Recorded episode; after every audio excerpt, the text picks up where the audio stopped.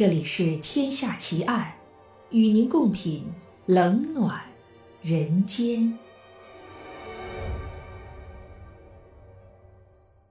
各位听友，大家好，这里是喜马拉雅 FM，您现在收听到的是《天下奇案》，我是暗夜无言。今天为您带来的案件是不忠杀手重生奇案。二零零八年，美国佛罗里达州的首府迈阿密市接连发生了数起恐怖谋杀案。联邦调查局经过缜密追查，锁定了疑凶，两名警员奉命前去实施抓捕。不料，本已承认了全部罪行的疑犯突然袭警，并试图逃走。无奈之下，警员布莱恩拔枪射杀了他。躺在血泊中，杀人恶魔怒睁双眼，吃力却清晰地发下毒誓：他将回来找布莱恩报仇。五年后，在一个风雨交加的夜晚，死去的恶魔真的再度现身，并重新拉开血腥残杀的序幕，而布莱恩也身不由己地。被卷入到一场可怕的阴谋之中。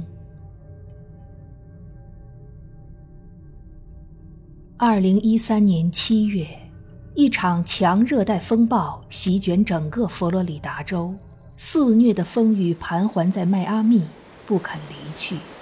平日热闹的街道显得异常冷清，几乎见不到人影。布莱恩是联邦调查局迈阿密分局的一名普通警员。这天，轮到他和同事欧文在局里值夜班。漆黑一团的窗外，狂风裹挟着暴雨，伴随着隆隆的雷声，远方天际不时亮起一道刺目的闪电。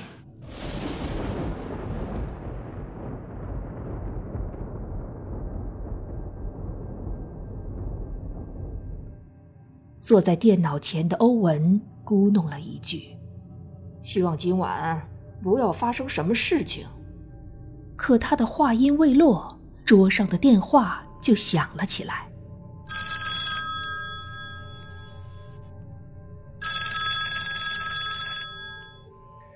布莱恩的妻子爱丽丝在电话那端惊恐的叫道：“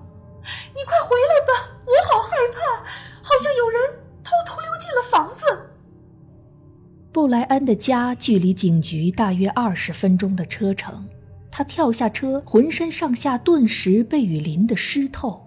抬头看去，他家的二层小楼阴沉沉地隐没在黑夜中。布莱恩的心剧烈地往下一沉，抽出配枪，小心翼翼地靠近房子。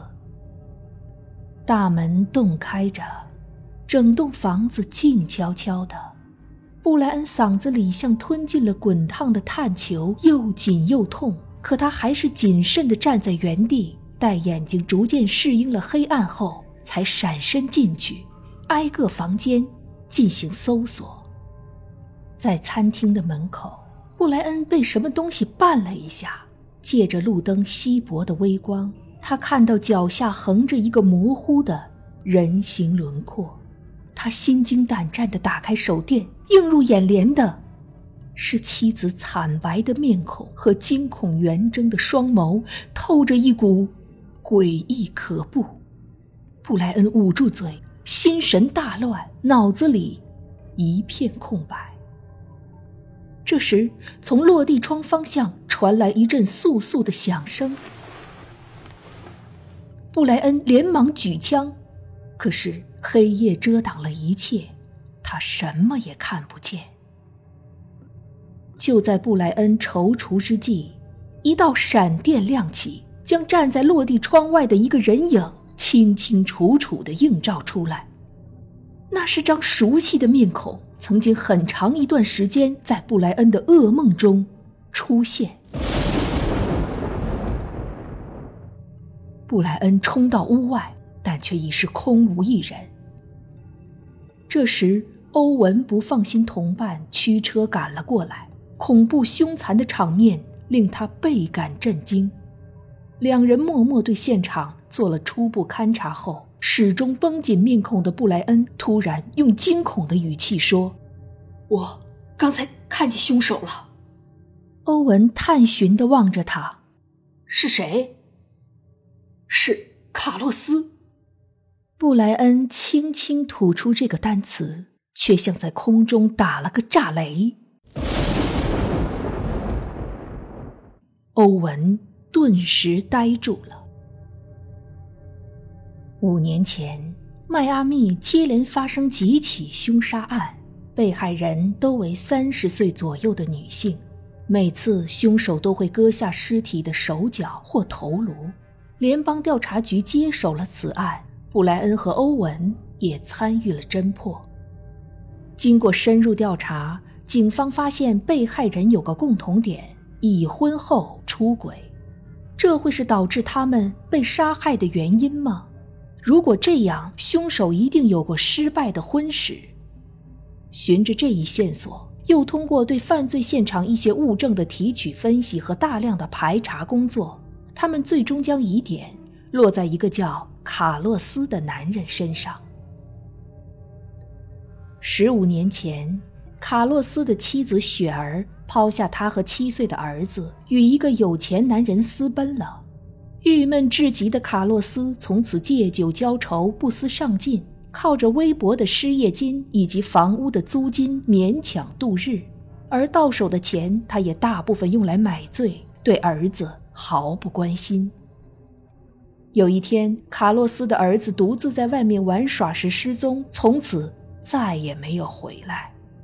卡洛斯对此似乎也没放在心上，照旧醉生梦死的混日子。面对找上门来的警察，喝得醉醺醺的卡洛斯对所犯罪行供认不讳，他甚至满不在乎地说：“因为对妻子怀有怨恨。”他把愤怒转移到儿子身上，因此他亲手杀死了儿子，并把尸体抛进了大海。就在众人准备给卡洛斯铐上手铐之际，他突然掐住欧文的脖子，死死不放。布莱恩只得瞄准卡洛斯，扣动了扳机。卡洛斯临咽气前，表情古怪地瞪着布莱恩。嘴角含着一丝冷笑，断断续续地说：“我会回来找你的。”因为卡洛斯死前对所犯罪行都已招供，连环案就此了结。从此，迈阿密再没有类似案件发生过，人们都松了一口气。这起案件引起了联邦调查局的高度重视，特派一位资深探员格伦负责调查。不幸的是，当时正值狂风暴雨，现场室外的所有痕迹都被冲刷干净，而在室内也没有找到任何强行进入的痕迹。为了验证布莱恩关于杀人凶魔复活报仇的说法，警方掘开了卡洛斯的墓穴。出现在他们面前的是一具几近腐烂的尸体，经法医确认，就是卡洛斯。经过一系列调查取证，格伦突然提出了一个让所有人都极为震惊的猜想：他认为案发当晚根本没有第三人出现，是布莱恩假装接电话时说妻子出了事，然后匆匆赶回家。在欧文赶到前，杀掉了妻子，并假称看到死去的卡洛斯。至于他这样做的动机，也已经查清：爱丽丝在外面有了情人。格伦拿出爱丽丝与一个男网友的聊天记录，语言极尽露骨暧昧。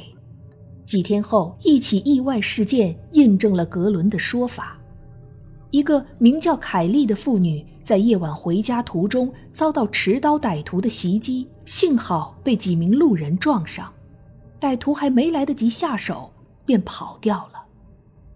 而凯莉所描述的凶犯的样子，竟与布莱恩一模一样。格伦当即下令对布莱恩抓捕。事先已得到消息的布莱恩驾车发疯般的行驶在郊区公路上，疑惑和愤恨交织在心头。到底是谁在诬陷自己？难道真的是卡洛斯复活了？他该如何清洗冤情呢？这时，手机响了起来，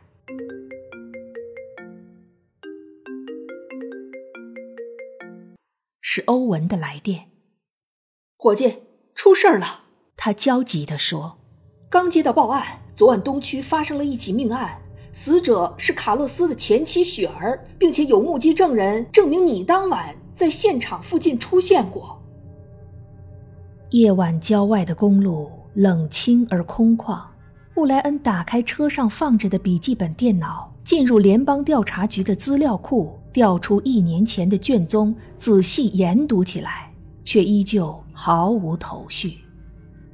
他不甘心地把这段记录反复斟酌，一个不寻常的小细节引起了他的注意。他的脑海中突然闪过一个念头。两天后。布莱恩趁着夜色，悄悄驾车来到了偏僻的戈顿路。卡洛斯的旧宅就在道旁，这所平房如今已经被充公并租了出去。此时，只有一个房间从窗帘的缝隙中隐隐透出一丝光亮。布莱恩走上前，敲了敲门，半晌，门才缓缓的打开。一个脸色苍白的年轻人看到布莱恩，漠然的问：“你找谁？”布莱恩微微一笑说：“我找卡洛斯。”那人用怪异的眼神瞪着他，冷冷的说道：“对不起，那你只有去地狱找他了。”布莱恩点了点头，随即问道：“那么你是？”“我叫雷米，是这里的房客。”那人似乎厌倦了谈话，做出要关门的架势。布莱恩识趣的告辞，转身离开。走到车门前，一群警察突然冲上来，将他团团围住，将他押解远去。一个人影悄悄地向外窥探，他正是租住在卡洛斯房子里的雷米。看着布莱恩被带走，他嘴角露出了胜利的冷笑。这时，一阵敲门声响起。雷米迟疑了片刻，拉开门，猛然看见一个披头散发的女人，吓得浑身一震。史蒂夫！那女人颤声叫着，缓缓抬起头。雷米瞬间神色大变，张口结舌，说不出话来，满脸的惊惧，仿佛舌头被吞掉了。史蒂夫，我是你妈妈雪儿啊！那女人向前踏上一步，伸手想要拥抱他。雷米害得倒退两步，一把甩开那女人触到胳膊上的手，语无伦次的说道：“别别别碰我！你这个坏女人，你已经死了！你你该死！你丢下我和爸爸！”他猛然住了口。因为他视线的余光看到格伦和布莱恩从阴暗处走了出来。布莱恩说：“我在翻阅卷宗时发现一个不大合理的细节，卡洛斯没等我们讯问，就把所有罪状都招认了，还提到杀死了儿子。他为什么要说这些？答案只有一个：他想用生命来保护一个人，那就是你，卡洛斯的儿子。”布莱恩看着雷米，静静地说：“当布莱恩发现这个细节后，突然想到，卡洛斯的儿子并没有死，而是长大成人了。因为童年阴影，人格发生扭曲，从而对那些不忠的女人怀有深深的恨意，导致杀机突起。那么，所有的疑问就都解释得通了。只是，如果这个孩子还活着，”他会在哪里？布莱恩想到，既然卡洛斯知道真凶是谁，那么凶手一定生活在卡洛斯周围。而卡洛斯由于多年的颓废生活，已经很少和人来往了。布莱恩很自然地想到租住卡洛斯房子的房客，于是他给欧文打电话，让他调查一下。结果让布莱恩大为振奋。这位叫雷米的租客不仅与卡洛斯失踪的儿子年龄完全吻合，最主要的，雷米的职业竟是一名混迹于好莱坞多年的化妆师。他最擅长的技术就是塑形化妆，能把一个人变装成完全不同的另外一个人。这种技术现已被广泛应用在好莱坞的科幻和悬疑电影中。如此一来，困扰布莱恩的疑团。复活的卡洛斯以及第二个布莱恩就迎刃而解了。布莱恩将自己的猜测通过欧文与格伦进行了交流，于是他们将计就计的联手导演了这出反间计。雷米被捕后，警方果然在他的住所搜出用来装扮卡洛斯和布莱恩的假脸膜。至于死而复活的雪儿。则是警方聘请了另一位精通此术的化妆师来完成的。布莱恩用以其人之道还治其人之身的手法，终于使史蒂夫败在自己设计的圈套之下。